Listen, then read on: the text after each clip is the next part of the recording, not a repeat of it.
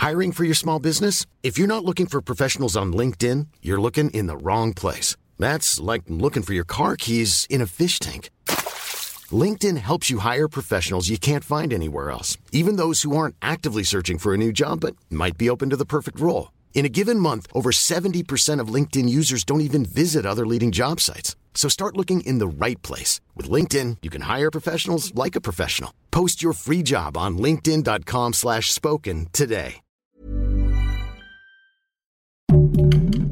Heraldo Podcast, un lugar para tus oídos. Conoce quiénes son las personalidades que le dirán adiós a la batalla presidencial, por qué Marcelo y Claudia traen pique y en qué consiste la propuesta Salud para Todos de Ebrard.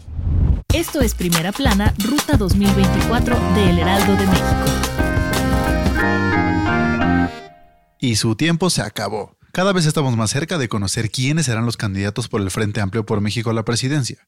Este proceso se organizó entre 12 miembros de los partidos PAN, PRI y PRD, y para que uno de ellos sea él o la elegida deben librar la primera ronda, que consiste en recolectar más de 150.000 firmas.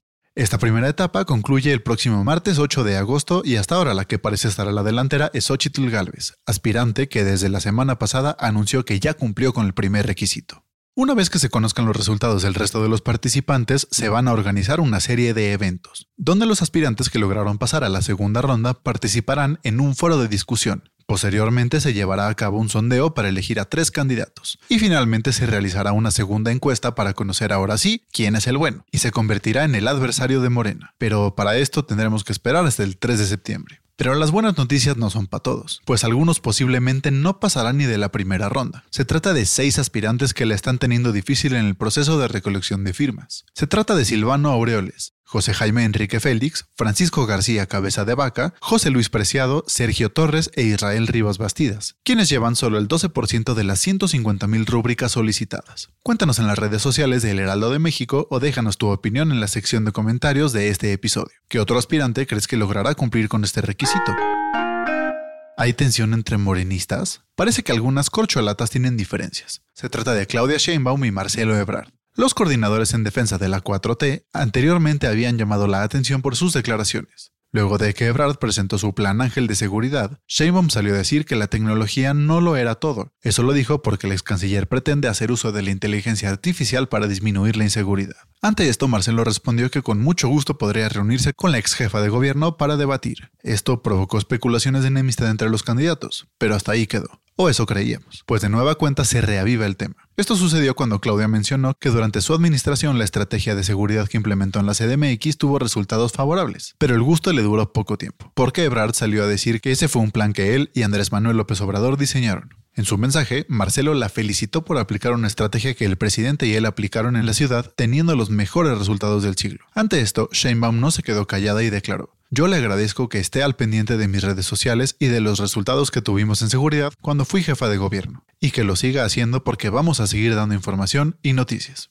No sabemos si los coordinadores de defensa de la 4T tengan alguna rencilla, pero de ser así deben acatar las órdenes que Morena impuso, señalando que ningún coordinador puede hablar mal del otro candidato. ¿Acaso se trata de un malentendido o ya empezaron los Juegos del Hambre? Si quieres estar bien informado sobre las elecciones del próximo año, no te pierdas la cobertura Ruta 2024 a través de todas las plataformas de Heraldo de México. Escríbenos en los comentarios qué te parece este episodio. Marcelo sigue trabajando para ganarse el apoyo de los simpatizantes de Morena. Anteriormente presentó el Plan Ángel de Seguridad y ahora lanzó Salud para Todos, una propuesta universal de salud sin importar la condición de cada persona. Explicó que el país debe desarrollar y producir sus propias medicinas y vacunas, por lo que una vez más le dará mano a la tecnología y hará uso de ella para brindarle a la ciudadanía acceso a la salud. Este tema parece ser primordial dentro de su campaña si logra convertirse en el candidato oficial. Incluso aseveró que es posible contar con un sistema de vacunación que proteja a todos los infantes, tan eficiente como era en la década de los 80. Y un tema bastante acalorado que ha dado qué hablar durante los últimos días es la polémica que hay detrás de los nuevos libros de texto gratuitos. ¿Qué contienen y por qué están siendo criticados? Según la Unión Nacional de Padres de Familias, aseguran que esta herramienta de aprendizaje no es adecuada para los planes y programas de estudio. Los ejemplares son acusados de incluir un mensaje comunista, ideología de género y adoctrinamiento. Por este motivo, los estados de Jalisco, Chihuahua y Guanajuato frenaron su distribución en los planteles educativos. Ante este juicio, el presidente salió a decir que están bien hechos y tienen educación científica y humanística. Algunos aspirantes presidenciales también se pronunciaron al respecto. Galvez mencionó que los nuevos libros de la SEP son una herramienta de politiquería y se está condenando a México a la ignorancia, mientras que Marcelo Ebrard opinó que tiene mucho contenido político e ideológico a corto plazo y que primero se debe elevar la calidad del nivel medio superior y superior, ya que el promedio nacional es muy bajo. También señala que se debe trabajar en evitar la deserción escolar. Esto fue Primera Plana, Ruta 2024, un podcast de El Heraldo Media Group. Sigue toda la cobertura de las elecciones de 2024 con un nuevo episodio de este podcast cada viernes. Síguenos en Instagram y TikTok como arroba El Heraldo Podcast y en Facebook, Twitter y YouTube como El Heraldo de México. Hasta la próxima semana.